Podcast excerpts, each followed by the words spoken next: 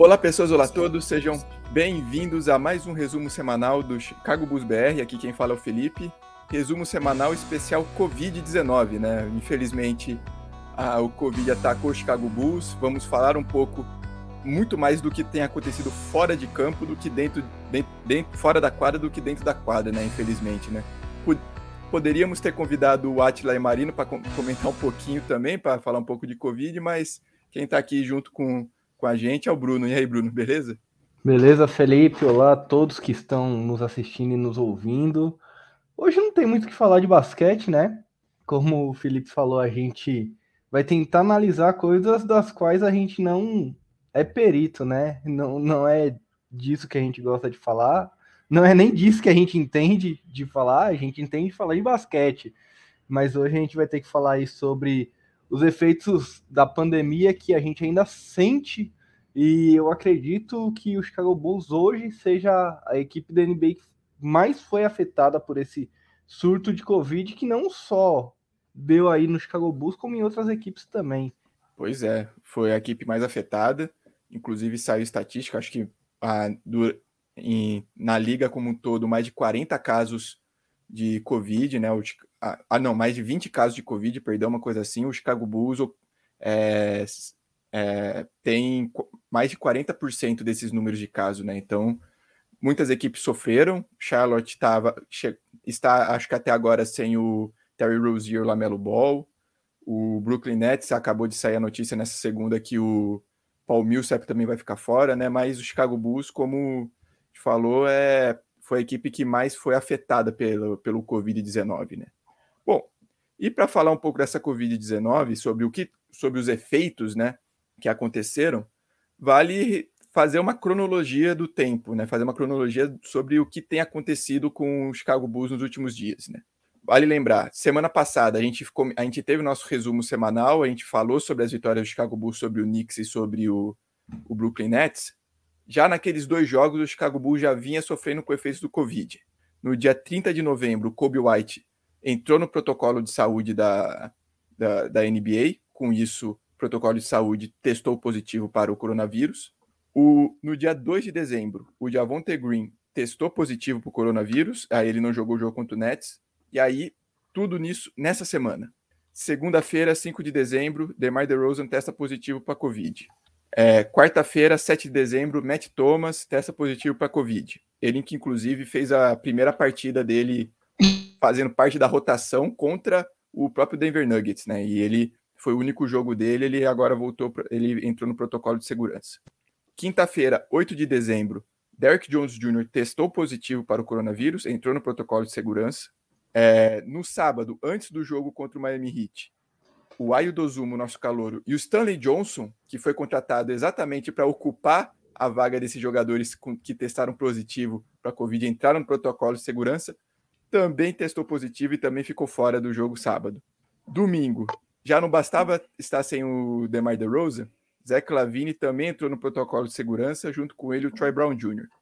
E finalmente, segunda-feira, 12 de dezembro, a data em que a gente grava esse resumo semanal, a Liz 13, Johnson. Né? 13 testa... de dezembro. Isso, 13 de dezembro, perdão.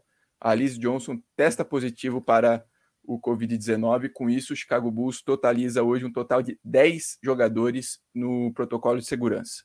Pode ser menos. De, de 15, né? De uma rotação de 15. Pode ser menos. Assim, o Kobe White, teoricamente, está para sair do protocolo de segurança. Ele falta fazer alguns testes cardiovasculares para ser liberado. O Javonte Green também, no, também o seu prazo de 10 dias deve, deve passar, no, não hoje, mas provavelmente amanhã, e aí com isso poder treinar no, no seu treinamento e também passar por esses testes cardiovasculares. Assim, vale lembrar, o Chicago Bulls, 100% do elenco e da comissão técnica está vacinado. Não é uma questão de não vacinados, o Chicago Bulls, todos os jogadores do Chicago Bulls estão vacinados. Completamente vacinados. Né? Completamente, né? 100% vacinados. Claro alguns jogadores já tomaram a dose de reforço né, da, da, da Covid também, mas infelizmente o Chicago Bulls foi assolado pelo Covid-19. Vale lembrar, você, mesmo tomando vacina, você pode se contaminar. A única questão é você. É, a única questão é você ter os efeitos mais leves da Covid, você não sofrer tanto com, com ela, né? É, Bruno, assim, foi uma semana completamente maluca, completamente triste, né? Porque o Chicago Bulls vinha numa sequência muito positiva, a gente passou, a gente, a brincou até semana passada, né? Que o Chicago Bulls foi o rei de, Los Angeles com vencendo Clippers e, e Knicks, e Clippers e Lakers. Logo depois, o Chicago Bulls virou rei de Nova York, ganhando do Knicks e do Nets, né? E depois tentou, o Chicago Bulls foi assolado por Covid, né?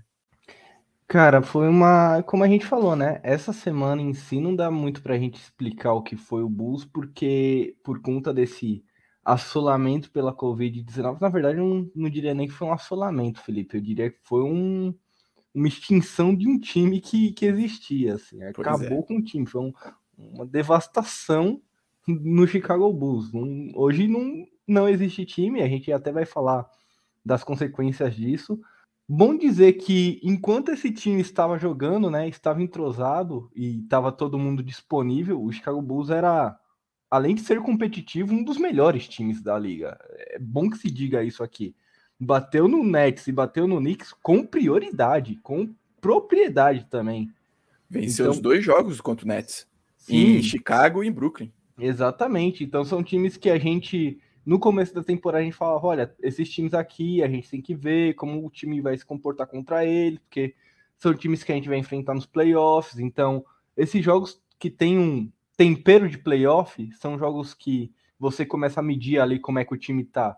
Não dá para você medir muito contra um Houston Rockets, que foi um jogo que a gente perdeu, porque quer queira quer não, o, os jogadores eles entram num ritmo totalmente diferente do que para pegar o Brooklyn Nets.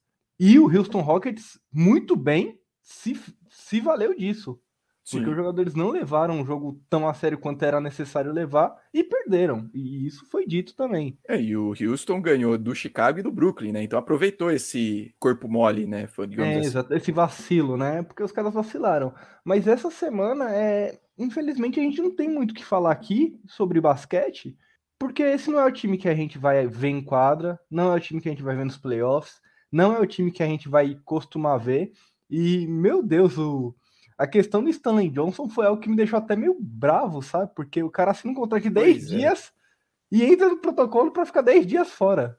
E eu não uhum. sei se uhum. você sabe, Felipe, mas como é que funciona aí? Não, não recebe pagamento, então? Recebe o pagamento? É, ele assinou um contrato de 10 dias. Esse contrato fica válido quando ele estiver é, ativo no elenco de, do, do Chicago Bulls por 10 dias, né? Eu acho que esse é o. Jogar. Que apto para jogar. É, então, talvez o Stanley Johnson nem pise na quadra, né? Pois é. Vale, a gente contou os 10 casos de Covid, né? Vale então ver o que sobrou do elenco do Chicago Bulls nesse momento. Então, assim. Que é muito pouco. Pouquíssimo. O Chicago Bulls hoje tem Lonzo Ball, Tony Bradley, Alex Caruso, que vale lembrar, está se recuperando de uma lesão na coxa. Ele jogou no sacrifício ficou, no último jogo. Jogou no sacrifício sábado, não jogou quarta contra o Cavs, não jogou segunda contra Denver. Então, assim, teoricamente era para ele voltar amanhã contra o Detroit Pistons. O jogo já foi adiado, a gente vai falar mais daqui a pouco também, mas o Caruso já, já jogou no sacrifício sábado contra Miami. Tyler Cook, que é um jogador de é, de D-League, né, que ele tem um contrato two-way, né, também, que ele pode ficar no máximo 30 dias, é, 30 dias no Chicago Bulls, né? Contrato de 10 dias com renovação automática também, mas aí é o máximo de 30 dias que ele pode ficar no elenco da NBA. É, Devon Dotson, que também está nesse mesmo contrato do Tyler Cook, também jogador de D-League, que também passou por.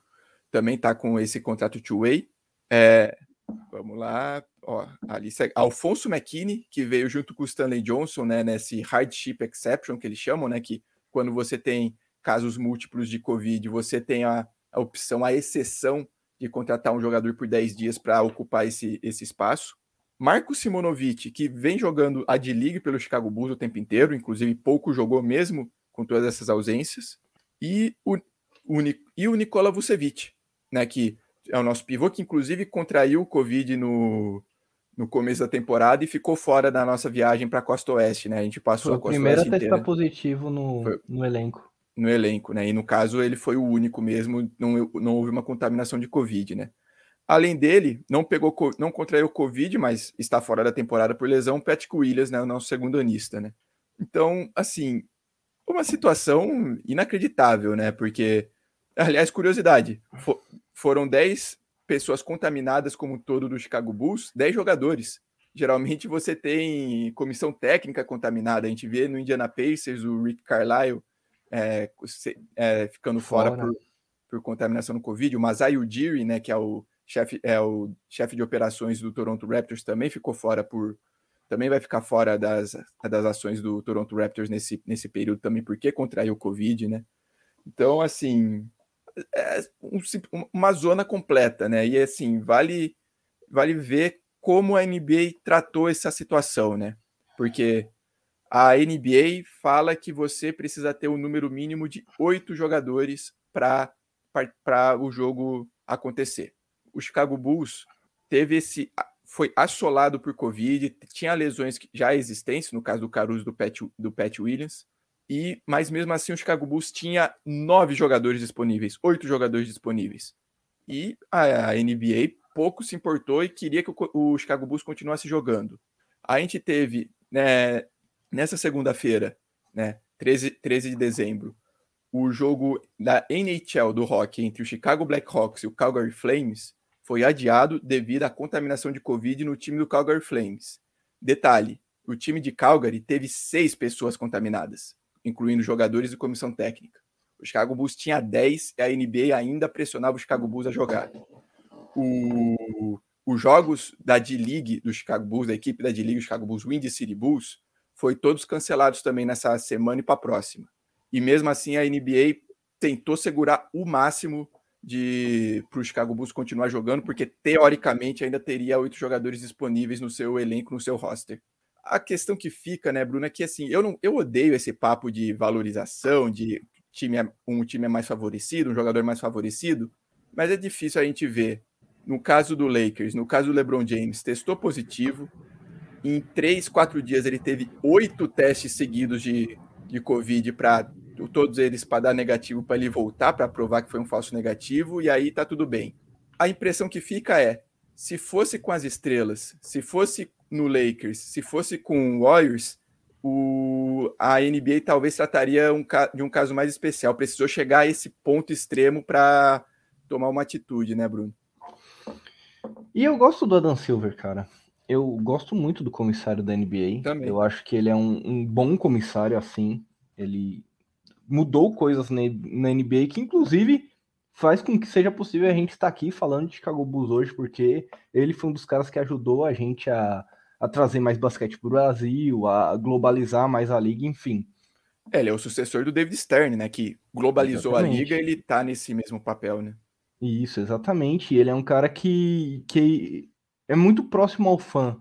Então ele preza muito por isso, pela experiência que o fã tem dentro da NBA. Então ele é um cara que sempre faz com que a NBA esteja próximo aos perfis que acompanham os times, enfim. E isso é, é muito da gestão do Adam Silver. Mas isto posto, é importante dizer que eu também não gosto de, de ficar falando que ah, se fosse o Lakers, se fosse o Warriors, se fosse, enfim, qualquer outro time, o Nets, ia ser diferente. Não dá pra gente falar isso com certeza, mas a gente tem os fatos que o Felipe trouxe, que são a, a que é a questão do LeBron, que testou positivo e aí fez 6 mil testes em dois dias para ver se conseguia voltar a jogar. E em primeiro momento, o DeMar DeRozan foi tratado como um falso positivo. Exato. E aí até disseram que ah, não, ele vai fazer dois testes, vai dar os dois negativos, ele vai voltar a jogar. E isso não ocorreu. E assim, pra gente que tá aqui de longe é muito difícil entender qual que é a dinâmica da, dessa parada do falso positivo sabe? Porque isso não chega muito bem pra gente. O que a gente é, tem são. O jogador testar positivo já não chega. Fala que ele tá no protocolo de segurança, não, não fala mais nada, né? Exatamente. E nem os insiders que acompanham os times, Casey Johnson, que é um cara que trabalha dentro da NBC Sports Sim. de Chicago, o cara que mora dentro do Chicago Bulls, e ele não, não solta informação. Então não sou eu e não é o Felipe que vai ter essa informação, porque ela simplesmente não chega pra gente o que a gente sabe é que eles entram no protocolo e depois que eles entram no protocolo, o insider vai atrás para saber, mas testou positivo, mas teve contato, porque em primeiro momento, por exemplo, quando foi o Vucevic, falaram que o Vucevic tinha tido contato com alguém que testou positivo. Aí depois o Vucevic tinha testado positivo. E esse contato com alguém seria até o Embiid, enfim. É verdade. Foi uma coisa assim, ah, o Vucevic teve contato com uma pessoa que testou positivo, e essa pessoa é o Embiid, que testou positivo, e aí depois o Vucevic também testou positivo e estava no protocolo. A questão do protocolo de saúde também é, é bizarra de, de falar, Felipe, porque assim, chega a ser irresponsável da NBA pedir para um time jogar em meio a um surto de Covid. Não só por conta do, do Chicago Bulls em si, dos jogadores. E a gente não tá falando aqui nem de uma questão de. Competitividade, cara... né? É, não, não é, então, não é nenhuma questão de saúde, porque eu não vou entrar nesse mérito porque a gente realmente não entende disso. E, assim, os caras estão vacinados e a gente espera que, se tiverem sintomas, sejam leves e tudo aquilo que a gente já, já sabe. Mas numa questão de competitividade, que é o que a gente espera que a liga mantenha, não é possível você pegar um time tirar oito jogadores desse time, tirar seis jogadores desse time, e assim, desses seis, quatro são principais, e falar pro time, ó, joga lá e beleza, vai lá e joga e, e é isso. Porque você também perde a, a vontade de assistir. E eu assisti todos os jogos do Bulls até agora, acredito que você também tenha assistido todos os jogos do Bulls uhum. até agora, mas depois que o DeMar DeRozan testou positivo, você liga a TV e fala, tô aqui por obrigação, velho, porque é, é, é chato. É chato. Você vê o time do Chicago Bulls da temporada passada, pior do que o da temporada passada, inclusive, daqui a pouco a gente vai trazer o comentário, um, um dos nossos amigos uhum. espectadores já falou isso. E é chato pro torcedor assistir, cara. É chato pro torcedor do Hornets ver o, o, o Hornets sem o Lamelo, sem o Rosier. Você perde, o, você tá destruindo o seu próprio espetáculo. Sem necessidade. Porque não, não tem necessidade de, de você correr com jogos tem agenda para, ah, beleza, vai ter que adiar 10 dias, põe mais 10 dias na, na temporada, sabe? Exato. Joga mais um, um mêsinho, não, não tem necessidade disso. Ou uhum. diminui 5, 7 jogos da temporada que sejam, não vai fazer muito diferença para playoffs, play-in, enfim. E a gente viu isso na temporada da bolha, que cortaram um terço de temporada praticamente. Pois é. Então você tirar 10 jogos de uma temporada de 82 é, é muito pouco para você tentar manter o, o espetáculo, né? Tentar manter a qualidade do, do jogo, a competitividade. E eu acho que nisso a NBA tá pecando um pouco. E como você falou, as outras ligas, a NHL, até a NFL e qualquer outra liga que tenha múltiplos testes positivos num time, o time vai ser afastado. Vai esperar isso passar. Até porque se você continuar jogando, vai continuar se infectando e, e a coisa Perfeito. vai virar um círculo vicioso. Sim, os jogadores continuam treinando entre si, os jogadores continuam jogando, né? O Bruno falou, inclusive, que já temos alguns comentários. Antes desses comentários, algum, eu só tenho duas, duas posições, né? Além dos 10 casos positivos de Covid do Chicago Bulls, do elenco, o Chicago Bulls ainda teve. Não o Chicago Bulls, né? Teve dois testes positivos de dois comentaristas do, da NBC Chicago, né? O Bruno falou do Casey Johnson, que é o, que é o insider principal do Chicago Bulls, que acompanha o Chicago Bulls é, 24 horas por dia, o Stacey King, que é o principal comentarista do, do Chicago Bulls, que é o que, se você tem League Pass, se você acompanha o League Pass, que você acompanha a transmissão local do, de Chicago, você está acostumado ao Stacey King, testou positivo para o Covid também na antes, antes, do, antes da, da, da semana, né, na segunda-feira passada, e o Bill Wennington, que era um que também é ex-jogador do Bulls, né? O Stacey King e o Bill Wennington foram ex-jogadores de Chicago Bulls. O Bill Wennington era comentarista de uma rádio local de Chicago. Com a ausência do Stacey King, ele passou a ser o comentarista principal da TV e ele também testou positivo também nessa nesse período e já não comentou o jogo contra o Miami Heat no sábado, né? Então, Assim, e o aí, Adam Amin, que é o, narrador, também não, não tá narrando esse, essa semana. É, foi... não, o Adam Amin não, não narrou sábado porque ele também narra NFL, né? Então, é. domingo, geralmente jogos, quando são no, no sábado, no domingo, ele não narra do Chicago Bulls mesmo. Então, o Adam Amin não, não teve esse caso, pelo, pelo menos. Por enquanto, né? Vai saber. E, esse, e, esses caras, eles, eles embarcam, às vezes, junto com o time, assim. Sim, pega o avião junto. Com o time. Então, é Exato. É tem, e o King é jogador, né? Então ele tem contato com, com os jogadores, Sim. não é um estranho. De, depois dos jogos também tem a entrevista com jogadores, eles também fazem é, as perguntas depois dos jogos, então é, é, um, é costumeiro eles estarem do lado do, do elenco, né? Então, é, com certeza, assim, existe chance de eles, não, eles terem contraído Covid fora do, do Bulls, né? Fora do, desse, desse do espaço, âmbito né? da NBA. No âmbito da NBA, mas existe a possibilidade maior ainda disso, né? Então, E o segundo comentário que eu tenho é mais o mesmo comentário do Vucevic, né? Brincando, né? No domingo, depois que o Zé Clavini, inclusive, o Bruno falou, né? Que sem o DeMar DeRozan e o seu Lavine, o, o DeMar DeRozan e o Zé Clavini hoje estão no top 10 na corrida para MVP. Então, e estão no top 5 e top 10 nos jogadores que mais pontuaram na temporada. Então, é, a é dupla isso que, que mais pontua na NBA, simplesmente. Exato. A única dupla que a única dupla de jogadores do mesmo time que estão concorrendo a MVP e a única dupla também que estão na liderança em pontuação, né? No, na, na briga, né? Em top 5, top 10. Né? Então é isso que a NBA perde. E o comentário do Vucevic no domingo, depois desses múltiplos casos, ele até brincou, né? Bom, pelo menos temos é, imunidade de rebanho até os playoffs, né? Acho que é, se tem um ponto positivo é esse. É, então, e, mas também a gente tem que tomar cuidado com isso, né? Porque eu lembro do caso do Dybala, que é um jogador de futebol, para quem não sabe, o Dybala testou 22 vezes positivo para Covid em seis meses, assim.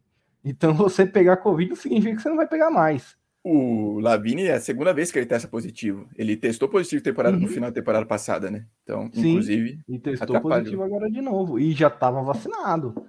Perfeito. Pois é, acontece. Então é. E assim, mas isso vai.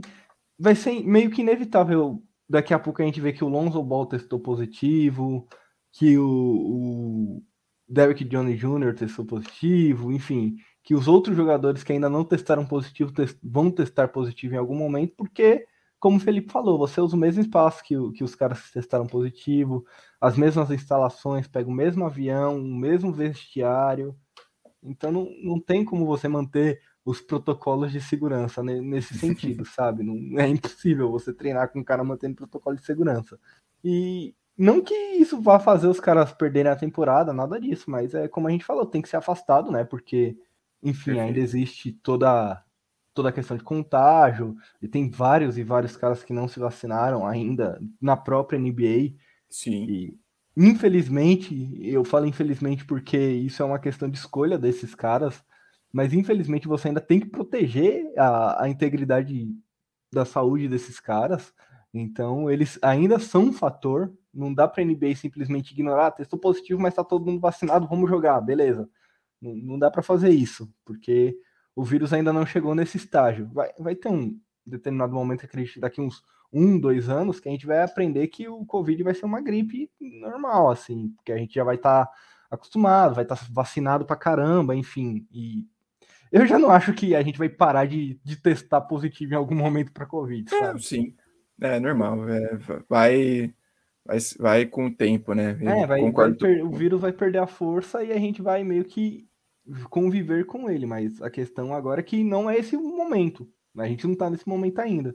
Sim. Então não, não dá para fazer isso. E acho que dá pra gente falar um pouco sobre o dentro de quadra, né, Felipe? Mas, como a gente disse, é um pouco. A gente tá aqui, ó, na, na TV, quebrando a, a quarta parede. É isso aí. Então a gente pode falar um pouco sobre, sobre os jogos, né? Mas trazer os comentários da galera primeiro. Isso, perfeito. O Gustavo Nunes, 75, mandou às 9h06 Espero que ele ainda esteja conosco. Boa noite, uhum. rapaziada. Uhum. Sou torcedor novo. Tem algo que eu posso saber que todo torcedor do Bulls sabe? Sei lá. O Jordan é foda. É, é o maior jogador. De todos e... os tempos. De todos os tempos. E estou feliz que você decidiu virar torcedor do Bulls nessa temporada. Ah, escolheu o momento certo.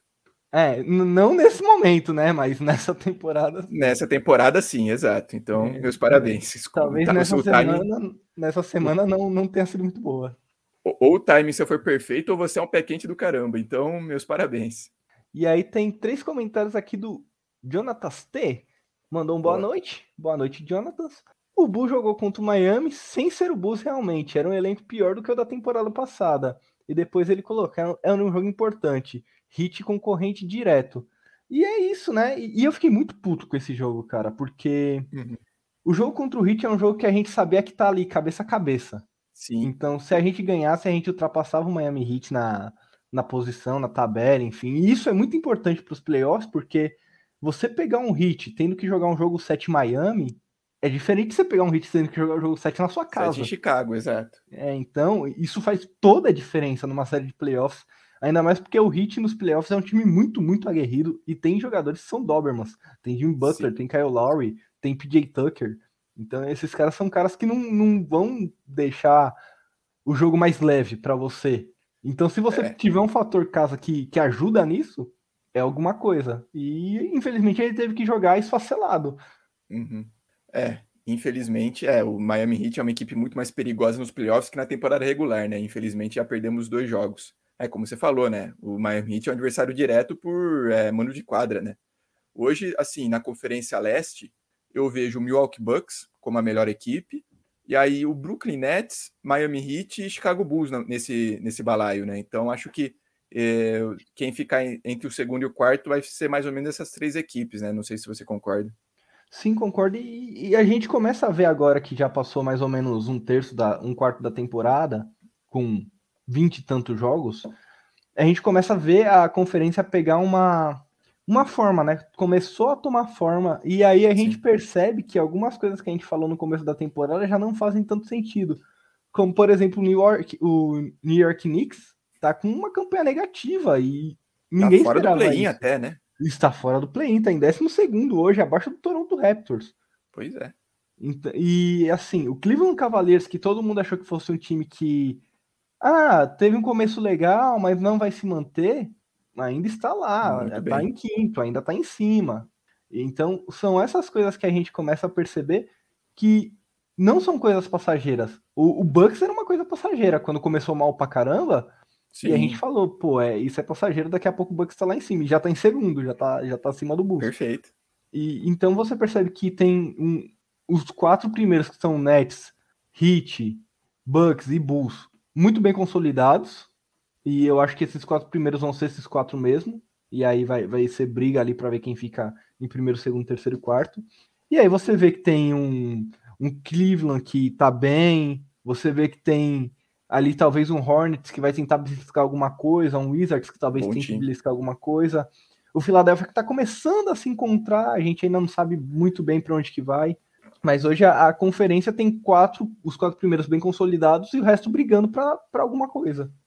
É, perfeito. Washington teve um início muito forte, agora vem caindo de produção bastante, né? Então acho que esse é um caso a se observar. E times que entraram na temporada com certo hype ainda tem um pouco decepcionantes, né? Por, por ser campanhas medianas, né? Que é o caso de Atlanta, que é o caso de Filadélfia, que vem se recuperando, perdeu o Embiid por Covid, né? Como você falou. E o uhum. próprio Boston Celtics também, né? Que também tem muitas lesões. É, o, o, Boston é um caso curioso, né? Porque eles entraram com um hype que não era justificável de maneira alguma, assim, tá uma bagunça então, né? e os caras ainda tinham um hype. É, então, temporada passada não foi muito boa, eles praticamente mantiveram o mesmo elenco e muita gente acreditou que poderia ser melhor, né? Mas enfim. É...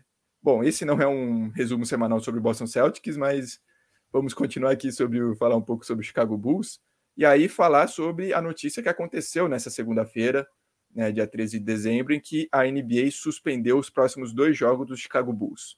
Então, Toronto o Chicago Raptors Bulls. E, e o, é, o, Chicago, o Chicago Bulls ia jogar terça-feira né, contra o Detroit Pistons, em casa no United Center, e depois viajaria a Toronto na quinta contra para enfrentar o Raptors. E esses jogos já foram prontamente adiados, o que sim, demorou, mas até que enfim a NBA tomou uma atitude, né? É, eu acho que eles foram meio forçados a isso, né, Felipe? Se você ver bem, não, não tem mais como jogar. E eles perceberam que se eles deixassem o Bulls cruzar, e não é nem cruzar metade do país nesse caso, é, é cruzar, cruzar a fronteira, um, né? É, cruzar um país inteiro. Você deixar o Bulls ir para outro país, jogar com outro time, só ia infectar o resto da NBA toda e, e uma hora ou outra você ia é. ter que, que voltar a adiar todos os jogos da liga, a parar é, a liga. É, e o Canadá tem regras muito é, restritivas quanto à questão de Covid, de vacinação, de contaminação, né? Então, assim, um, eu acho que o Canadá não aceitaria tão facilmente um, uma equipe entrar no seu país com tantos casos de Covid, né? É, e para você ter ideia, Toronto teve que jogar em. O Toronto, Toronto não, né? O Raptors teve que jogar em Tampa. Em Tampa, na, temporada passada. Na última temporada, porque não, não tinha condição de ir para o Canadá jogar por causa dessa, dessa questão da Covid. Porque realmente lá você testou positivo, não, não entra no país, e enfim, é, é muito mais restrito do que qualquer outro país que, que a gente veja, e enfim, dentro da NBA, né, nos Estados Unidos, é, é muito fácil até você entrar e, e circular, mesmo tendo o vírus, Basta ver aí os casos que aconteceram com o Chicago Bulls, né? Que viajou meio país com o time todo contaminado. Mas eu acho que esses jogos, né? O, a grande questão é a gente ter tempo hábil para recuperar esses atletas. Porque não adianta nada você adiar esses dois jogos e aí chega domingo contra o Los Angeles Lakers e o Bulls joga com, com o elenco da J-League contra o LeBron e o Westbrook e o Anthony Davis. É que o LeBron acho que tá fora ainda, né? Acho que o Anthony Davis tá fora, o LeBron tá, tá jogando. É, então. E, e, é, é porque assim, eu, não, eu parei de ver o Lakers, até porque se tornou um time meio desinteressante essa temporada, né? O interessante é. era, era eles ver, ver ele jogando mal, assim, então não, não tava mais me interessando ver muito. Mas, enfim, você joga contra o Lakers, que é o queridinho da NBA para todo mundo, sem DeRozan e sem Lavine, uhum. é, é, uma clara, é um claro favorecimento da liga ao Los Angeles Perfeito. Lakers. Não, e assim, não, não dá pra gente falar que, ah, não, mas, pô, vocês estão chorando. A gente nem gosta de, de falar dessas coisas aqui, sabe? A gente não. Se a gente tivesse que jogar, por exemplo, fosse o primeiro jogo, todo mundo testou positivo, ah, amanhã é contra o Lakers, sabe? Não tem o que fazer, é isso. Amanhã é, é o jogo contra o Lakers. Mas dentro dessas circunstâncias, adiaram dois jogos, por que não adiar três? Por que não deixar o elenco A semana inteira, né? Por que não deixar o elenco se recuperar totalmente? Qual que é o sentido de você adiar dois jogos e fazer o time voltar a jogar nas mesmas condições que estavam hoje. Não pois faz é. sentido para mim. É, então, né? É bem complicado e esse jogo contra o Lakers é bem é, é bem suspeito, né? Como a gente já falou no começo do nosso resumo semanal. Vale lembrar, com esses casos positivos que o Chicago Bulls tem no total e com as lesões, o, se caso o Chicago Bulls jogasse amanhã, o Chicago Bulls teria apenas oito jogadores disponíveis por jogo. Isso contando que o Caruso estivesse disponível, porque, como a gente falou, sábado ele jogou no sacrifício. Então, assim, existia a chance do Kobe White estar disponível para o jogo, né? Ele cumpriu já o seu período de, é, de quarentena. Quarentena. De, é, de quarentena e agora deve passar por testes cardiovasculares para ser liberado para o jogo, né? Então, existia a chance dele jogar amanhã, e aí o Chicago Bulls aumentaria para nove, mas mesmo assim era, um, era uma chance. Mesmo, não, não, não melhoraria muito a situação do Chicago Bulls, né? E, assim. É, exatamente. Sem... Tipo, você é. vai. Ah, beleza, agora tem o Kobe White, viu? Dá para vocês jogarem. É, então. Pois é. E com a, com a ausência do Detroit Pistons e do Toronto Raptors, o próximo jogo do Chicago Bulls sendo o Los Angeles Lakers no sábado, teoricamente o Chicago Bulls teria disponível de volta, saindo do protocolo de segurança e saúde é, o jogo, da NBA. O jogo é domingo. domingo? Ah, ver, é, perdão, domingo, domingo. Dia 19. Isso, dia 19. É, os, os, com essa data, com teoricamente com esses jogadores saindo esse período de, do, do protocolo, para o jogo contra o Lakers, o Chicago Bulls teria de volta o Kobe White, como eu falei, o Javonte Green e o DeMar DeRozan, né? Então, se teria pelo menos esses três jogadores disponíveis para o jogo contra o Lakers, né? Mesmo assim, ainda é uma situação nada ideal que o Chicago Bulls está enfrentando, né? Isso a gente pensando que ninguém mais vai testar positivo daqui até domingo. Vucevic não vai testar positivo, de novo.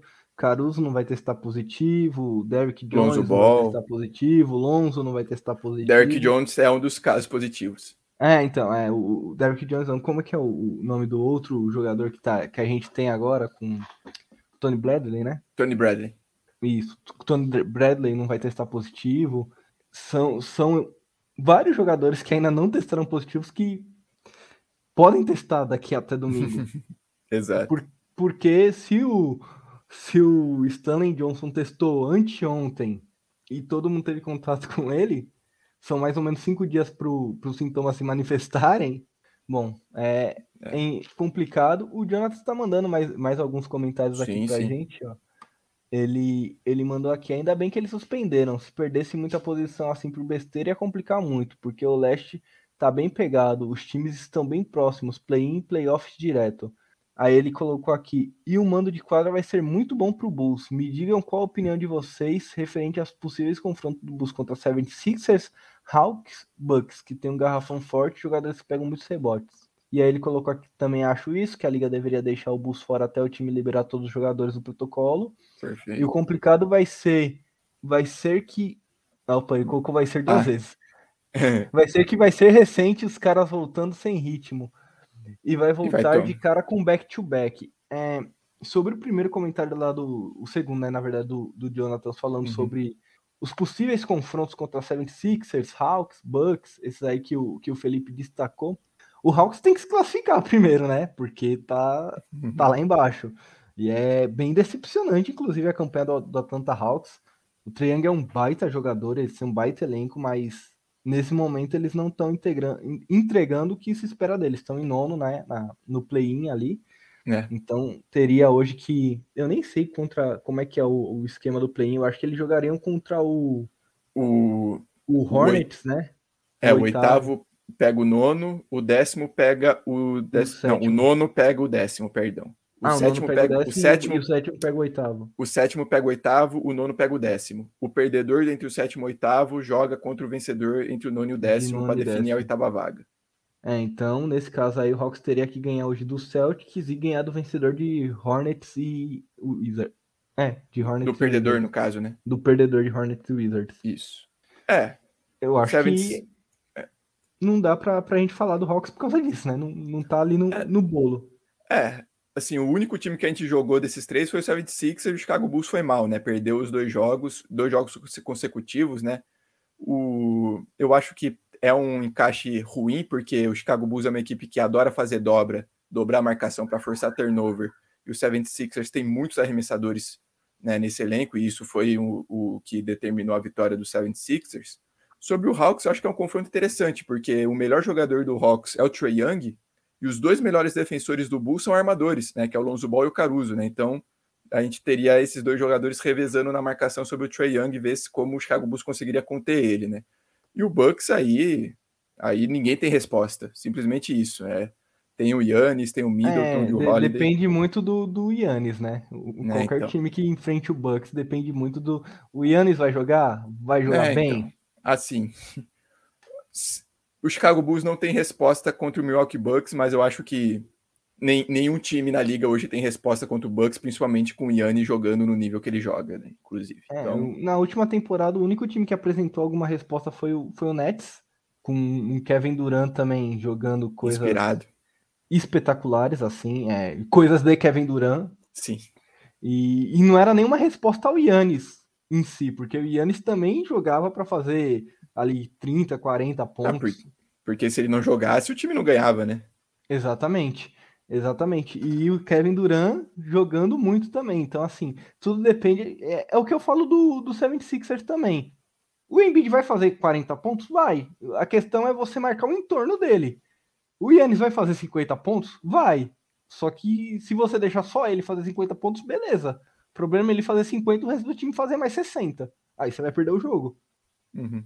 Então, e ele vai fazer 50 pontos, ele vai destruir todo mundo, mas você tem que marcar o entorno para evitar que os outros jogadores façam com que façam valer o fato de estarem jogando do lado dele. E aí Perfeito. eu falar aí do, do próximo back-to-back, -back, né? Porque domingo o Bulls enfrenta o Los Angeles Lakers e na segunda-feira enfrenta o Houston Rockets. Pelo menos em teoria, né? É, são dois jogos em casa, né? Então, assim, pelo menos é um back-to-back -back em casa, não vai precisar viajar, né? Então, é, e assim, vai acontecer, faz parte. A sorte do Chicago Bulls é que pegou um momento do calendário em que tem muito jogo espaçado. Então, Chicago Bulls teve dois dias em dois dias de descanso entre o jogo contra o Cavs e o Heat. Teve, teria dois dias de descanso entre o jogo contra o Heat e o Pistons. E também mais dois dias de descanso. Então, assim, pelo menos os jogos adiados não, não foram tantos jogos adiados, né? Então o Chicago Bulls vai ter problemas no, ao restante da temporada, provavelmente, mas pelo menos não vão ser tantos jogos assim acumulados, né? Exatamente, a gente vai ter a gente vai perder alguns jogos aí com, com o elenco titular, mas poderiam ser mais. Se fosse próximo a, um, a uns playoffs, né? Que é ali back-to-back -back toda semana, um monte de joguinho. Joga hoje, descansa amanhã, joga depois você ia perder ali inevitavelmente cinco, às vezes até seis jogos, dependendo da semana. Uhum. E aí... o, Jonathan, o Jonathan mandou um último, né? Ele, ele citou esses três times devido a pegarem muitos rebotes e o, Be e o Bulls cede muito rebotes ofensivos. Acho que esse é um ponto, mas como a gente falou, né? Hoje, é, hoje ainda está muito difícil de, de ver uma questão, até porque o Chicago Bulls ainda não jogou com nenhum dos dois desses times, né? E, e a grande, o grande problema também, Felipe, da gente analisar esses confrontos, a gente poderia analisar sem o Chicago Bulls ter jogado, até poderia, mas a grande questão é que são 20 jogos na temporada, 20, 26, 27. Uhum. Sim. E o, o time ainda não conseguiu jogar cinco jogos com um time só. Perfeito. Com o mesmo time. Não, a gente não viu. E talvez a gente não veja até o final da temporada, eu espero que veja. Mas nesse momento é muito difícil, porque quando o time estava começando a pegar uma, um entrosamento legal, que foram naqueles dois jogos em Nova York, que a gente viu um sistema que começava a funcionar, com o Vucevic passando a quadra, fazendo passes, o DeRozan, o Lavine infiltrando, o DeRozan infiltrando, abrindo para o chute do Lonzo Ball, abrindo para o Caruso, o time fez facelado, de novo. Uhum. E hoje é muito difícil a gente falar, pô, mas esses times pegam, o Bulls sai de muito rebote ofensivo. O Vucevic é um bom reboteiro na liga até. Ele Sim. pega 11, 12, 14 rebotes por jogo às vezes. Mas é muito difícil você falar porque o, o seu sistema ainda não está implementado. O, o, time ainda não é. Você não sabe como vai funcionar um time do Bulls nos playoffs porque você não viu o time jogar ainda. É, e o Bulls joga bastante small ball, né? É o Vucevic e quatro jogadores, assim, o mais alto é o DeRozan, né, nesse caso. É, então, assim, sim. vai ceder rebote, mas pelo menos você ganha mais versatilidade defensiva. No ataque, você é muito mais imprevisível. Principalmente nos contra-ataques. Nos contra-ataques, e assim, como você falou, a semana do Bulls foi talvez a melhor, foi a melhor semana do Bulls. Talvez não, foi. Né? Ganhou com a autoridade do Charlotte Hornets, ganhou do Knicks atropelando o primeiro tempo, deu uma dormida no segundo tempo, mas conseguiu a vitória. E aí o jogo contra o Nets, aí esse perfeito, né? Caruso jogou início do, do jogo, mas saiu depois por causa dessa lesão na coxa.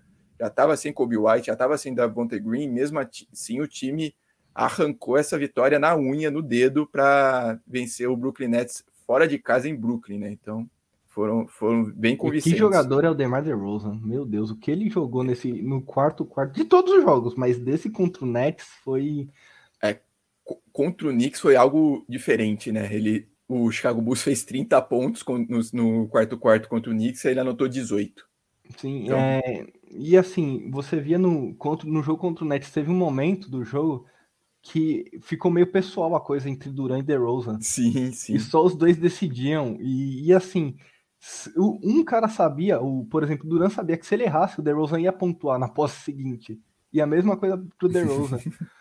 Então é, foi, foi, foi absurdo, assim, foi jogo é. a nível de playoffs mesmo. É, eu até brinquei no resumo semanal, né, que a gente comentou esse jogo, que assim, é que eu tava torcendo pro Bulls, então eu tava muito apegado emocionalmente, mas eu queria ver alguém que tava assistindo esse jogo por curiosidade, né, no League Pass, que não era torcedor do Bulls ou no torcedor do Nets, ver como tava esse jogo, porque foi isso, foi uma batalha, né?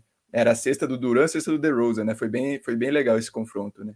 Bom, vamos falar um pouco rapidinho sobre os jogos, né, que a gente teve, né? Ah, não muito, mas, né, só umas pinceladas, né? O primeiro jogo que aconteceu na segunda-feira, na segunda-feira passada, com transmissão do Sport TV, Chicago Bulls ganhou 109 a 97 o Denver Nuggets. Vale lembrar, é, antes desse jogo, o DeMar DeRozan tinha sido eleito o jogador da semana da Conferência Leste da NBA. Foi o primeiro jogador do Chicago Bulls a receber esse prêmio desde o Jimmy Butler em 2017. E em menos de uma hora depois desse anúncio, ele, ele, ele entrou no protocolo de segurança da NBA e ficou fora dessa partida.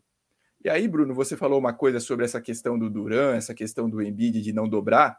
A gente viu um primeiro tempo do Chicago Bulls dobrando muito no Jokic, e isso, isso foi um problema. O Jokic, se não me engano, no primeiro tempo te, deu sete assistências. E o Chicago Bulls teve muitos problemas. é o melhor pivô passador da liga, né? É um dos melhores passadores da liga, se não, né? Talvez seja o melhor passador da liga, né? E o segundo tempo aí o Chicago Bulls parou com as dobras, decidiu aceitar o trabalho mano a mano entre o Jokic e o Vucevic. E o Vucevic foi muito bem contra o Jokic, vale, vale ressaltar, ele não tem sido muito bom ofensivamente com arremesso, mas nesse jogo ele foi muito bem defensivamente. E o Chicago Bulls conseguiu uma vitória contundente sobre o Nuggets, que também vem sofrendo lesões, sem Jamal Murray, Michael Porter, mas mesmo assim, ganhou de uma equipe competitiva, conseguiu uma boa vitória. O Zé Clavini com 32 pontos. E um destaque para o Eldozumo, né? 11 pontos. Primeiro jogador, é, é, quer dizer, primeira partida dele como titular na, na sua carreira na NBA e já é, e já faz, fazendo um impacto, é, um impacto gigantesco, né? que, é, como o, o, o cara que anuncia os jogadores, from Chicago, né? O Chicago Kid também se destacando. Cara, e assim, 20 10 para o Lonzo, 20 10 para o Vucevic. É, foi uma parada assim 20 e 10 que eu digo são 20 pontos e 10 rebotes para o Lonzo e para o Vucevic. E o Dozumo com 11 pontos, 6 rebotes e 8 assistências. 8 assistências. É assim, não, não é pouca coisa. É para um calouro no, no, primeiro jogo dele como titular, entrando no lugar do DeMar DeRozan. É, Só isso. Foi, é, o cara, ó, a gente pegou aqui o melhor jogador do time, ele testou positivo para Covid, você vai ficar no lugar dele, beleza? E é contra o Denver Nuggets fora de casa, beleza? Aí o cara, não, tranquilo, deixa comigo. e, e foi, e o, o Bulls jogou de uma forma muito, muito coletiva. A falta do. O, você viu, e eu até comentei isso quando eu, eu coloquei a análise do, do resultado. O DeRozan é um pontuador nato, e você viu que Vucevic, Lonzo e Dozum fizeram pontos que eles não costumam fazer. O Lonzo não faz 20 pontos por jogo, o Vucevic não faz 20 pontos por jogo. E esses caras, eles pegaram aqueles pontos que o, o DeRozan deixou, deixou de pontuar por estar fora e pontuaram no lugar dele. Só que isso não aconteceu nos outros jogos, né, Felipe? É, pois é. É, o, os, os cinco titulares que jogaram essa partida anotaram mais de 10 pontos, né? O Dozumo, o Lonzo Ball, Lavine Vucevic e o Derek Jones Jr. também anotou 12 pontos. Eu só queria falar um pouco do Zé Clavini, né, que ele anotou 32 pontos, mas para mim o mais impressionante foram oito assistências, né, passando muito bem a bola, assim, a gente sabe que o Lavigne é um pontuador nato, mas assim, a gente trouxe o DeRozan porque ele, é, ele traz esse algo a mais também no playmaking, né, ele é um excelente playmaker, ele cria boas jogadas, e o Lavigne às vezes peca nessa questão. Nesse jogo ele foi essencial com oito assistências também, né. E tem uma questão do Lavigne que, até esse jogo, assim, né, o que me incomodava na última temporada do, do Zach Lavine. Por ele ser um cara sozinho no elenco, ele tentava de, decidir todas as bolas. Ele não passava. E isso acabava incomodando o torcedor. E nesse jogo específico contra o Nuggets, ele teve a confiança para soltar a bola no Lonzo e no Vucevic, para que os caras arremessassem e pontuassem, até mesmo no Derrick Jones, no Dossumo, como a gente viu. Nos outros jogos da semana, que a gente vai, vai falar a partir de agora, isso não se repetiu também por pela situação que o time se encontrava, claro, não, não dava para ele fazer a mesma coisa, mas o fato dele não ter para quem passar a bola mostra para o torcedor do Bulls o quanto é difícil você conseguir criar algo com um jogador só decidindo todas as jogadas. Pois é. É, com certeza. É, antes da gente passar para o próximo jogo, né, alguns comentários, o Jonathan continua, né, ele falou que as dobras do Jokic me deu raiva, né, tava óbvio que o Vult estava segurando ele sozinho ou contendo, né? E realmente foi o que aconteceu. Ele, o segundo comentário dele, né, também que a gente falou, né, o, o Duran contra o, o DeRozan foi lindo naquele quarto quarto. E aí temos dois comentários sobre o do Anderson do, Arraes. Anderson Arraes, um comentário e outro uma pergunta. Ah, um, o primeiro comentário, né? Boa noite. Vai acontecer com as outras equipes também. Paul Millsap está com Covid e alguns jogadores do Hit também, né? Como a gente falou, né? É inevitável isso que a gente, inclusive, né, é especialista de contaminação, de saúde, então a gente até tentou evitar um pouco esse assunto. E, e aí a pergunta. Quer queira, quer não, né? O, o Rick jogou contra o Bulls agora. Exato, exato. Então, assim. talvez. Tá dois mais dois, né? né? Pois é, né? Assim como a brincadeira, né? O Vucevic testou positivo dias depois de ter enfrentado o Embiid que testou positivo antes, né? Mas enfim. É... E aí a pergunta do Anderson Arraes é: a partir do dia 15, alguns jogadores podem ser trocados. Vocês acham que o Bulls vai fazer alguma troca? E aí, Bruna, o que você pensa? Eu tenho uma ideia, você acha que vai fazer uma troca? Quem você pensa que o Chicago Bulls pode trocar? Nesse momento é difícil falar, né? Nesse momento específico, eu digo hoje, dia 13 de dezembro, é difícil eu falar faria ou não uma troca, porque a gente não sabe como é que esses caras vão voltar, em que condições vão voltar. O Bulls tem uma moeda de troca muito clara, que é o Kobe White é, é o jogador que pode ser trocado. E isso está muito claro para quem acompanha o Bulls, para quem cobre o Bulls. Se houver uma troca, o, o, catalisador dessa troca seria o Kobe White e talvez mais alguma coisa, ou vindo do lado de lá alguma coisa pelo Kobe White. Eu não vejo o Bulls trocando Caruso de forma nenhuma. Zero, ou, zero chance. O, o, nem mesmo o Devonte Green, que é um cara que chegou agora, mas que é um fator primordial pro, pro elenco. Uhum. E assim, falaram até. Alguém falou alguma coisa sobre o Sabonis, uma troca envolvendo o Patrick Williams, mas ninguém troca um jogador que tá fora da temporada se esse jogador não chama Kevin Durant. acho que é mais pelo potencial também, né? O Pat Williams é segundanista ainda, tem só 20 anos, então acho que você, você pega um jogador pronto e você entrega para ele pelo potencial, né? É, Sim, eu, mas né? é, é, difícil você trocar um cara que tá, vai ficar fora uma temporada, porque mesmo ele sendo um cara com potencial, você não sabe como ele volta da lesão. Sim, sim. E é, você não vai dar um Sabonis por um Patrick Williams machucado. É, pois é, né? Você, o, você, a equipe que está trocando pelo Williams a troca pelo potencial, pela, pelo sonho, né? Pelo futuro, né? Inclusive o Jonatas fez o comentário dele, né? Ele só não quer que o Bulls troque o Pet, né? Ele vê muito potencial nele. Na minha opinião, assim, eu tenho dois nomes que para mim são favoritos de longe para o Chicago Bulls adquirir. Harrison Barnes do Sacramento e o Jeremy Grant de Detroit. Infelizmente o Jeremy Grant acabou se lesionando, vai passar por cirurgia e provavelmente ele está fora da temporada ou vai ficar fora por boa parte da temporada, né? Então acho que. Voltaria só perto dos playoffs, vamos só nos playoffs. É, então, então acho que é, é simplesmente inviável o Jeremy Grant hoje no Chicago Bulls, né? E aí, para mim, o Harrison Barnes é um cara que se encaixa perfeitamente nesse elenco. O Sabonis, por mais que é um All-Star, um jogador de qualidade, eu acho que é um encaixe difícil. Eu acho que o Sabonis e o Vucevic são jogadores parecidos, não necessariamente nas suas qualidades, mas nas suas deficiências. São dois jogadores pesados, são dois jogadores que são relativa, relativamente bons defensores, mas paradões, próximos à sexta. E se você tem Vucevic e Sabonis na liga, no, no, jeito que a NBA joga hoje, é inviável você ter esses dois jogadores paradões, né? Então eu acho que é, a gente viveu isso com o Markkinen e o Wendell Carter, né? Exato. E olha que o Wendell Carter era muito mais móvel que o Vucevic, né? Então, é, e, e também tem o caso o outro jogador do do Indiana Pacers, que é o Miles Turner, que aí esse é um cara mais móvel, joga do lado do Sabonis, e inclusive ele faz um bom papel jogando na 4, né? Ele é um, ele, ele é um, é um excelente... cara que tá descontente, né? É, exato, ele é, o, ele é o maior bloqueador da liga, é o cara que mais dá tocos, é, ele é o jogador que mais dá tocos por jogo nessa temporada, é, foi o jogador que mais deu tocos nas duas últimas temporadas, né? mas ainda assim acho um encaixe um pouco complicado, né? Então acho e, que ainda é um cara e, assim, pesadão. A gente não, não tem o que trocar pelo Miles Turner. É, é assim, honestamente, eu não trocaria o Patrick Williams pelo Miles Turner de jeito nenhum. Assim, Kobe White, Troy Brown Jr. uma escolha de primeira rodada pelo Miles Turner, eu faria? Talvez, eu acho que acho eu faria, mas Indiana faria? Indiana provavelmente vai receber melhores ofertas pelo Miles Turner, né? Então, acho que não, não seria viável, né? Eu eu tenho uma, essa questão, né? Aí eu pergunto para você, eu, eu, gosto muito do Harrison Barnes, não sei o quanto você pensa sobre isso, né? Mas aí você trocaria o Patrick Williams pelo Harrison Barnes, né? Porque aí seria essa questão, né? Você estaria dando um futuro pro, pro Sacramento construir, né? Em volta do Patrick Williams, do Davion Mitchell, do Halliburton, né? Que o Sacramento tem hoje. Uhum. Você faria essa troca?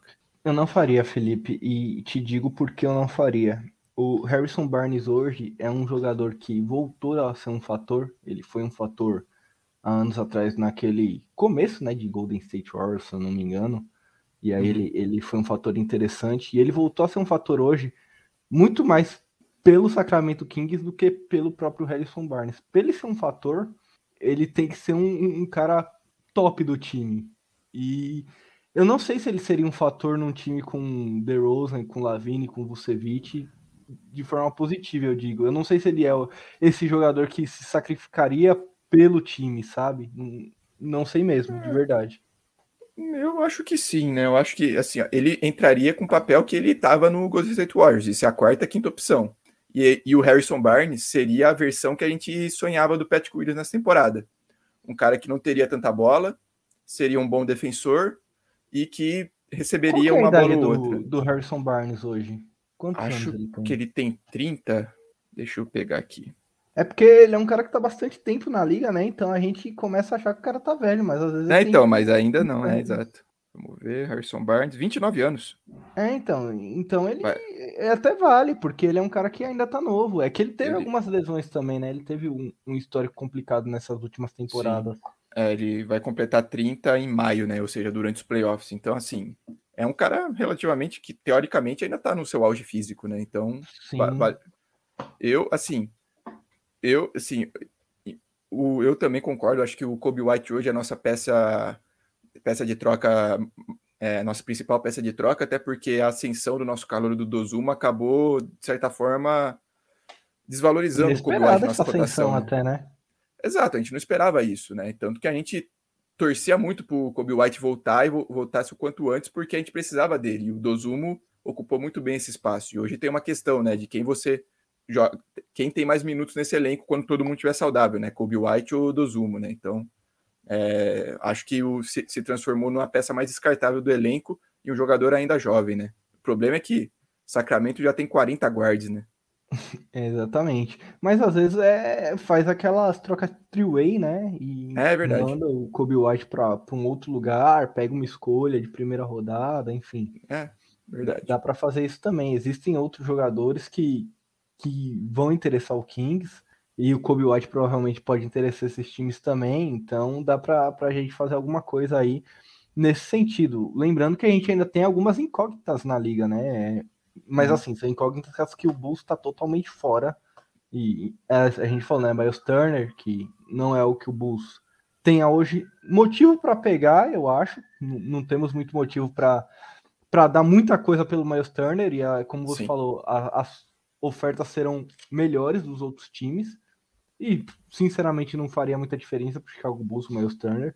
Tem o Ben Simmons e o Damian Lillard, que, que são grandes pontos de interrogação hoje. Muito se fala desses jogadores, pouco se sabe. É, essa é a, grande, é a grande verdade. Muito se fala e pouco se sabe.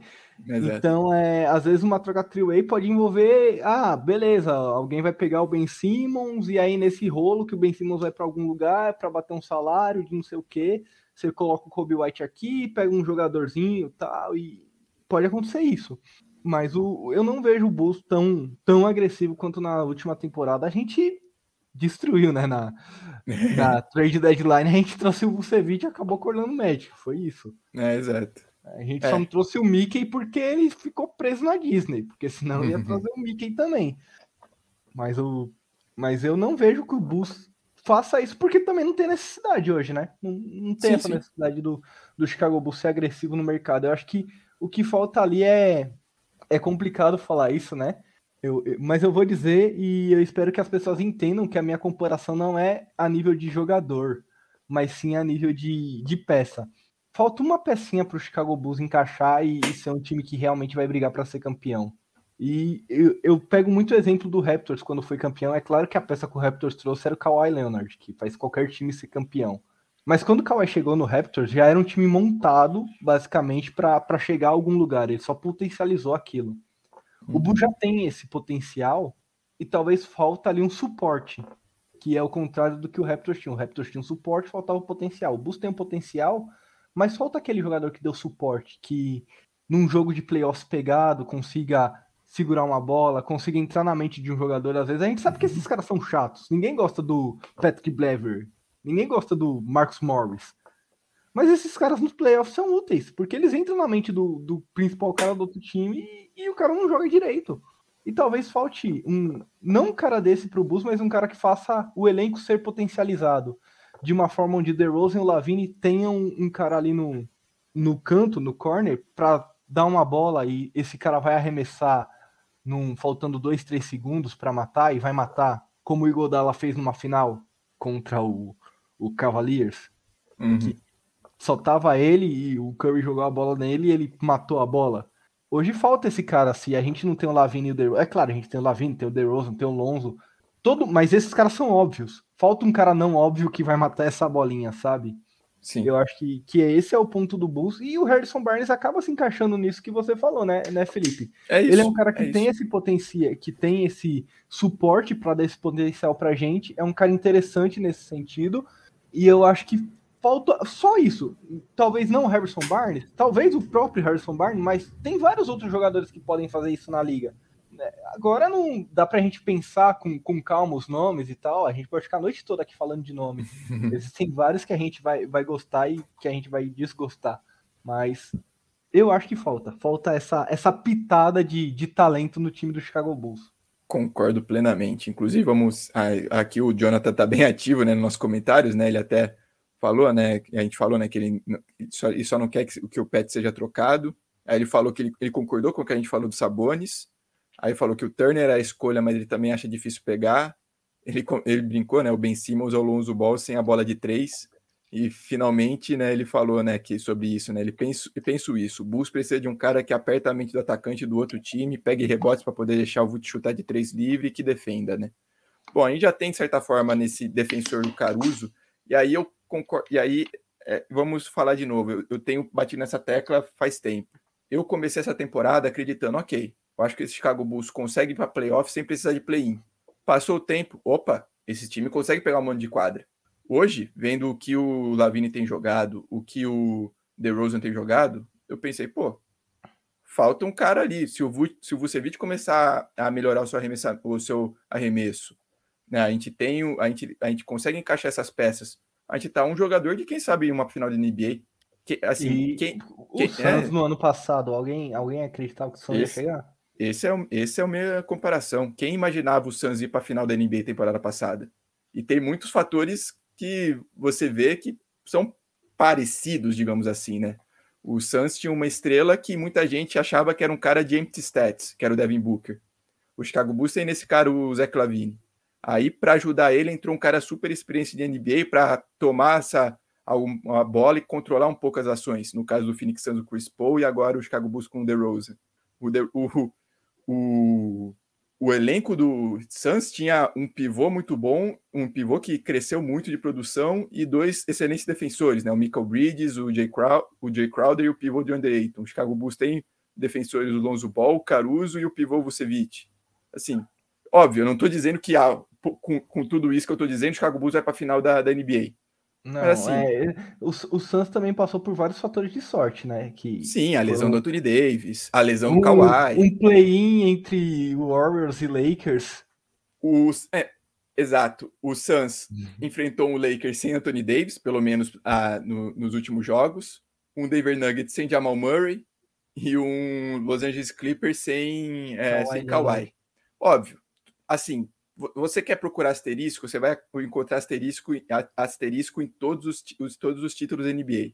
Mas mesmo assim, é, foi curioso isso. E, e assim, só mostra a competitividade da liga, né? Hoje qualquer um, é, qualquer um pode ir para a final, né? Ah, nada, nada garante que, que a gente não fique em segundo e que numa semifinal de conferência The Nets e, e Bucks de e Bucks. novo. E a gente espera que não aconteça. Vou até bater na madeira aqui, ó. A gente espera que não aconteça, mas um jogo na intensidade de Nets e Bucks, é muito possível o Yannis se machucar, o um é. Kevin Durant se machucar. Então, às vezes, a gente enfrenta esses times na final, se não sem o, o seu principal jogador, com o seu principal jogador, não no 100% dele. Uhum. Isso acontece, isso é normal. Principalmente quando o time é muito, muito dependente de um jogador como o Bucks e o Nets são. E eu considero que o Bucks e o Nets são mais dependentes de, de Kevin Durant e Giannis Antetokounmpo do que o Bulls é dependente do DeMar DeRozan. Sim, concordo. E o, e o Nets tem o Harden. E o Lavine faz um papel de coadjuvante melhor do que o Harden faz hoje no Nets. Hoje muito melhor. Então é, é muito, muito plausível que o Bulls chegue numa final. Isso tudo depende de cruzamento, de, de várias coisas assim, do, do, da posição das estrelas de acordo com a Lua. Depende de muita coisa, cara. De muita coisa Com mesmo. Certeza. A gente não, não vai conseguir falar aqui porque a gente não consegue prever. Se eu conseguisse prever, eu já tinha colocado mil reais lá na casa de aposta na KTO e já tava esperando o dinheiro cair na minha conta. É, é isso, cara. Não, então não dá pra gente prever. Dá pra gente ir fazendo o que a gente faz aqui, semana a semana. Ó, melhoramos nesse ponto, falta isso, temos isso a melhorar. Coisas que a gente vê. São coisas que a gente vê Exato. semana a semana. Agora, o que a gente ainda não viu, a gente só pode pressupor. É, exatamente. E aí eu vou continuar. Quem imaginava o Phoenix Suns na final da NBA? Quem. Quem imaginava o Atlanta Hawks na final de conferência? Então, assim, a gente, a gente quase teve uma final Phoenix Suns e Atlanta Hawks. Então, assim, a, a, a NBA hoje está mais acirrada do que nunca. Hoje, qual, qualquer equipe pode ir para a NBA. Óbvio, né? O Orlando Magic não vai para a final da NBA, o Detroit Pistons não vai mais assim o nível de qualidade está muito dividido. Né? Então, assim, de repente você tem uma sorte, você tem um jogo bom e de repente você está na você tá na frente na série, você ganha de certa forma moral e avança. Então, é, tem tudo é isso. Simples, né? Felipe. Ninguém imaginava, por exemplo, ninguém, eu digo, pelo menos eu não imaginava que o Curry conseguiria melhorar. É. o cara continua melhorando. Enfim, então hoje é. Todo mundo fala, ah, o Warriors vai ser finalista ou campeão, muito provavelmente. Hoje é fácil falar isso. No começo da temporada a gente fala, pô, mas uma temporada do Curry carregando o time sozinho para lugar nenhum. Exato. É, pois é. Bom, agora vamos falar dos próximos dois jogos, porque eu acho que os, os próximos, os dois jogos, os dois jogos seguintes do Chicago Bulls foram duas derrotas e foram dois jogos que tiveram um tema muito parecido, né? Prime... O primeiro jogo, né, o Chicago Bulls perdeu de 115 a 92 para o Cleveland Cavaliers. E, na... e no sábado, o Chicago Bulls perdeu em Miami para o Miami Heat 112 a 92. E aí, por que eu digo que foram jogos com roteiros parecidos, né? Por causa do Vucevic. O Vucevic, assim, vem jogando. Não vem jogando mal, mas o seu arremesso tem sido horroroso e nesses dois jogos foi, foi péssimo. Contra o Cavs, o Vucevic foi 8 de, 20, 8 de 23 de, em quadra, e, apenas, e acertou apenas uma bola de três das sete que ele tentou, né? Uma partida muito ruim. E contra o Miami Heat, ele foi 3 de 15 de quadra e 1 de 4 da bola de três. Então, assim, é uma preocupação, né? Porque o Vucevic foi All-Star temporada passada, jogou muito bem. Quando ele chegou no Bulls, tinha um aproveitamento de quase 50% de, de três, né? No, quando ele começou a jogar por Chicago. Óbvio, a gente sabia que isso não ia se sustentar, mas também, assim, aquele negócio. Ah, o, o Vucevic tem feito as pequenas coisas bem. É um bom reboteiro, tem média de duplo-duplo na temporada, é um jogador que passa muito bem a bola, é um jogador que é, tem um bom posicionamento defensivo, mas ele, ele precisa melhorar o arremesso, né? E, e, é disparada a pior temporada dele arremessando na NBA desde que ele entrou na liga, né? Tem um ponto também, né? Eu acho pesado a gente falar do, do arremesso do Vucevic nesses dois jogos, muito porque sem o DeRozan, e, e assim, vamos bater nessa tecla de novo, mas sem o DeRozan é óbvio que o Vucevic vai ter que arremessar mais. É, os pontos do DeRozan precisam sair de algum lugar, e o Vucevic sendo o segundo melhor jogador do time, vai ter que arremessar. E eu acredito que ele tenha sentido essa, essa responsabilidade, até porque quando você tem o Lavigne e o DeRozan, os dois infiltram ou um infiltra e o outro abre, e normalmente o Vucevic recebe a bola livre. Então, ele tenta menos bolas, e essas bolas que ele tenta menos são mais livres do que as bolas que ele, estão, que ele tá tentando nesses dois jogos. Então, agora ele está tentando uma quantidade maior, com uma dificuldade maior também. Então, a gente olha e fala, putz, não tá Sim. arremessando nada. Apesar que eu concorde que, com você num ponto de que tem bola que ele tá livre, de frente para a cesta da linha dos três, ele arremessa e erra. É. Isso é uma constante dos jogos dele. Pelo menos umas duas dessa ele vai meter durante o jogo. Então ele não tem o arremesso mais confiável do mundo. E a gente sabe que ele é um pivô que passa a quadra. Mas a gente sabe que com o elenco fechado, a gente não vai depender desse arremesso do Vucevic para ganhar um jogo. Não vai ser um, um cara que a gente vai precisar que arremessa seis bolas de três durante o jogo para a gente ganhar a partida. Então tem, tem muito desse ponto também, né? O time esfacelado e aí o, todo mundo tem que fazer coisas que não está acostumado a fazer. Né? O Vucevic tem errado alguns arremessos livres de três. Ele também tem errado algumas cestas perto, do, é, alguns arremessos perto da cesta, né? Aquelas, aquela que ele tá do lado da cesta, ele dá, ele dá uma giradinha rápida e, e, e vai pro gancho. Um é. E ele tem errado, né? Foi, tem sido uma Normalmente ele arremessa muito forte, assim. Ele joga na é. parte de trás da, do aro. É, então. Inclusive, contra o Kevs, eu não sei se eu vou conseguir pegar esse vídeo, mas te, te, teve uma, um lance em que ele errou a cesta, essa, esse ganchinho, né, de costas para cesta, pertinho. E aí o Cleveland tava se arrumando para o ataque e de repente você vê o Vucevic voltando para já, já posicionado defensivamente, ele batendo com a, com as duas mãos no, na quadra de assim, pura frustração de que nada tá dando certo para ele, né? Então, e inclusive contra no jogo contra Miami, depois do jogo, ele até mesmo falou que ele que assim, ele se sente tá decepcionando a equipe, né? Então, assim, ele não precisa da crítica de fora, ele sabe que ele tá deixando os companheiros de, de lado, né? Mas esse jogo contra o Heat mesmo foi um jogo que a gente entrou derrotado. E eu digo isso porque teve um lance que e foi, acho que no meio do jogo, e nesse lance falei, bom, perdemos o jogo, vou assistir aqui para saber quanto que vai, vai acabar.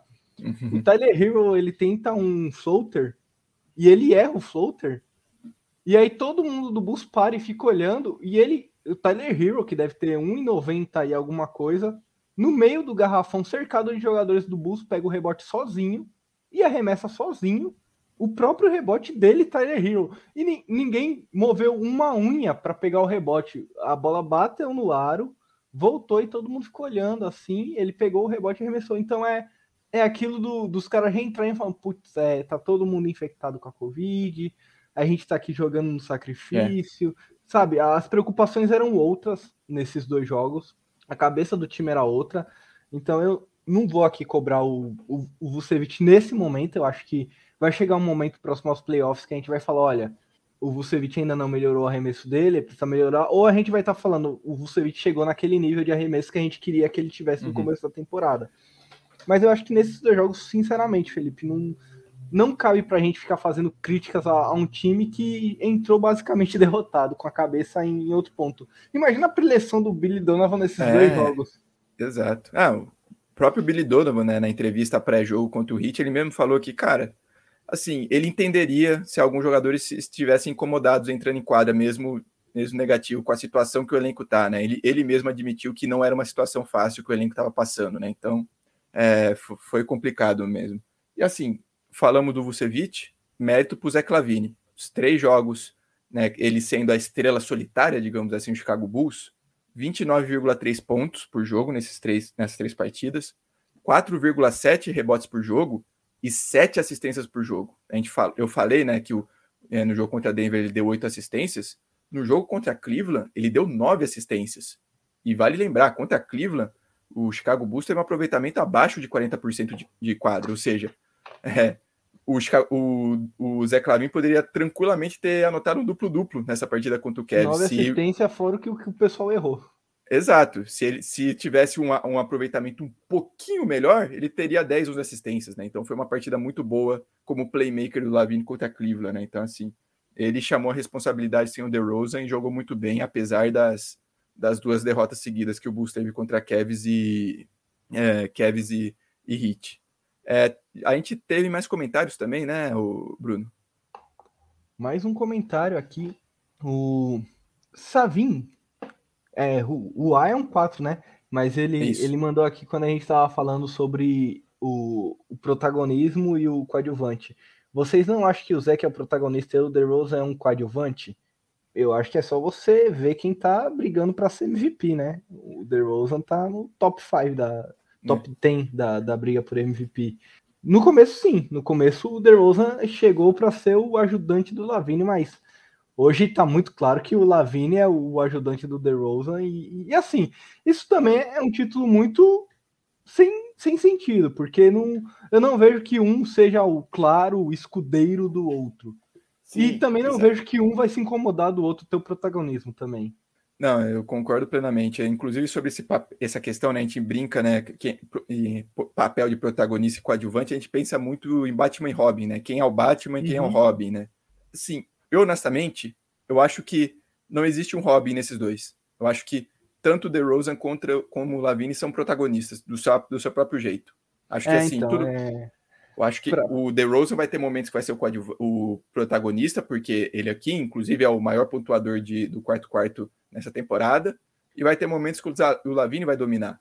Mas eu, eu gosto de, em vez de pensar entre protagonista e coadjuvante, aquela assim, aquela primeira prateleira, eu, na minha opinião, antes, da, antes do, da, do DeRozan entrar no protocolo de segurança, para mim o DeRozan estava na 1A, o Lavine 1B.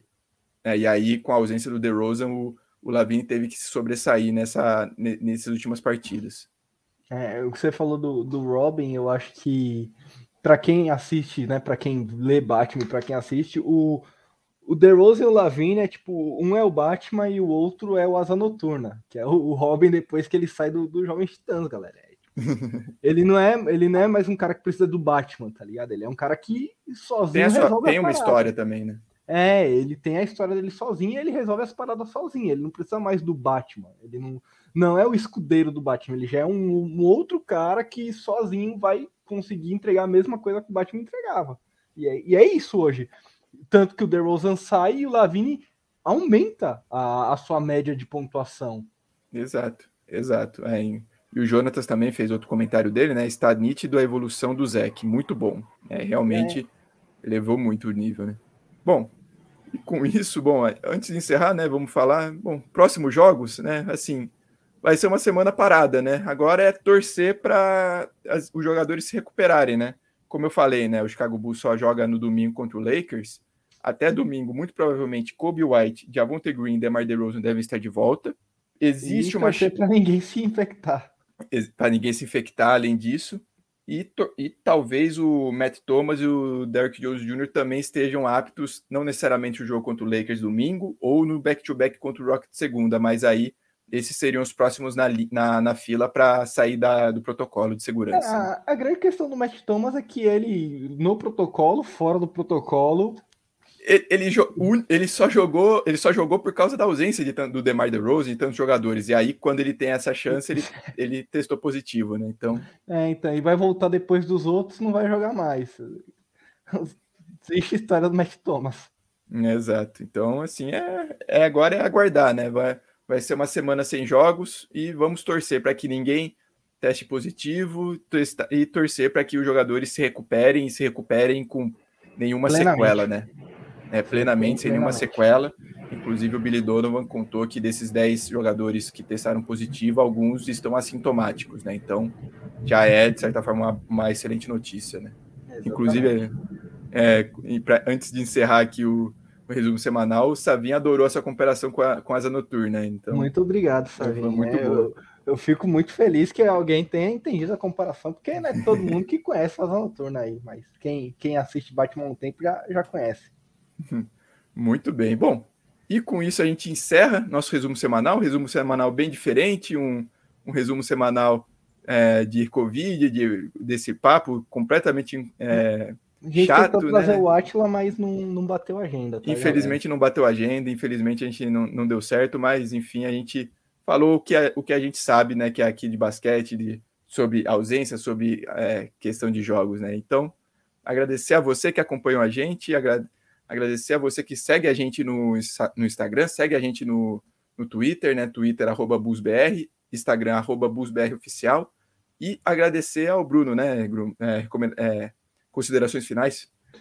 É, só perguntar, Felipe, como vai ser o próximo resumo semanal, né? Porque quantos jogos terão nessa, na semana para a gente fazer um é. resumo semanal? Resumo semanal da pois semana é. que vem, o jogo contra o Lakers resumo bissemanal, né?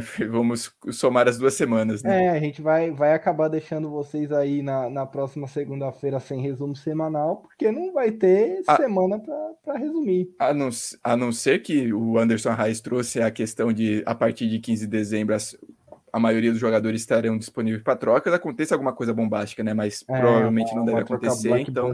Damian Lillard desembarcando em Chicago. Exato. Mas eu, provavelmente eu, não. Eu ia né? gostar muito disso, de verdade. Eu, eu ia gostar Também. muito. Mesmo trocando Lonzo Ball, tá, galera? Nesse, nesse caso ah, mas... aí, pode, pode trocar o Lonzo Ball, porque você trocar. Ah, troca, troca. Só não troca o Lavindo DeRozan, né? O resto. isso aí. Mas é isso aí, galera. Obrigado a todo mundo que segue. Agradecer a todo mundo que tá seguindo lá no Instagram. A gente chegou à marca de mais de 1.200 seguidores no Instagram. Boa. Então, tá bombando demais lá no Instagram. Eu fico até meio abismado com, com a quantidade de gente que tem. Agradecer o carinho de todo mundo que segue a gente lá, segue no Twitter também. No Facebook o engajamento tá muito legal também, galera. Então, muito obrigado, apesar do Facebook acabar o nosso engajamento. Deixar ali, a gente tem 18 mil seguidores no Facebook, 600 recebem o conteúdo. Mas quando bomba, bomba para duas mil pessoas. Então, obrigado a todo mundo que segue, que acompanha a gente, que curte, que manda mensagem, que pergunta onde assistiu os jogos, que fala com a gente. E agora a gente tem o um botãozinho do link. Então, segue a gente no Instagram que quando a gente começa a live, a gente tem um botãozinho do link no History, você só clica e já entra aqui na Twitch. E se inscreve aí na Twitch, quem ainda não se inscreveu, deixa o seu seguir aí e logo, logo a gente vai estar tá aceitando inscritos e aí você pode se inscrever de graça com o seu Amazon Prime. Muito bom, isso aí. Agradecer ao Bruno, agradecer, como falou, né, aumento de seguidores no Instagram, também agradecer no Twitter, né, a gente, não sei se eu falei isso semana passada, mas a gente bateu a marca de 12 mil seguidores no, no Twitter, né, então é, agradecer muito você também que vem acompanhando a gente. A gente vem fazendo essa cobertura também no Twitter de tá próxima notícia, tá sempre comentando sobre os jogos e sobre o dia a dia do Chicago Bulls. E agradecer você que acompanha a gente no Twitter, no Instagram, no Facebook, no, na Twitch, né, que você vem acompanhando aqui a gente nos nossos resumos semanais e podcasts. Agradecer a você que tem dado nessa confiança, agradecer ao Bruno e antes e inclusive mais dois comentários do Jonathan para encerrar, né? Muito bom, boa live. E aí aqui, ó, inclusive comentário sobre o Bruno, eu ia meter a, o Prime aqui, mas não tinha como colocar. Em breve, Jonathan. Em breve. Em breve, em breve, tomara. Então, agradecer você e até a próxima. Valeu.